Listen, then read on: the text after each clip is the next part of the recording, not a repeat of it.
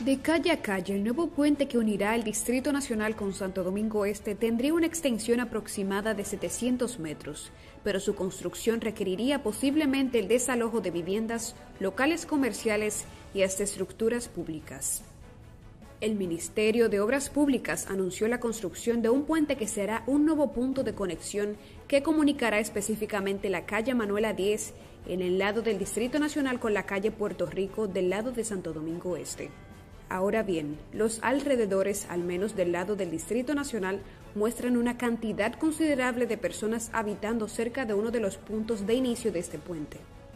Específicamente donde termina la calle Manuela 10, hay una serie de residencias, locales comerciales, una oficina de abogados y diversos puestos de venta ambulante que serían desalojados, según comentaron algunos residentes.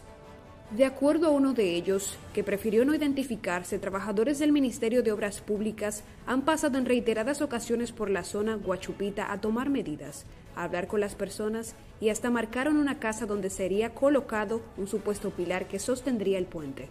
Pero no sería solo la parte de Guachupita la afectada, ya que el puente también está maquetado porque atraviesa zona de la Ciénega y en ese tramo se pudo observar decenas de casas, un parque colmados y hasta una planta de tratamiento de aguas de la Corporación del Acueducto y Alcantarillado de Santo Domingo, CAS. Según algunos vecinos de la zona, supuestamente las autoridades ya han desalojado decenas de familias de la Ciénega pagándoles por sus viviendas. Mientras que del lado de Santo Domingo Este la situación aparenta ser más viable, ya que antes de llegar a la calle Puerto Rico hay un terreno baldío con una extensión significativa. El terreno que aparentemente es privado es utilizado como parqueo según moradores, y en el mismo se observó una grúa, varas metálicas, algunos muebles y pedazos de madera y una especie de casa hecha del mismo material donde se resguardaba un seguridad.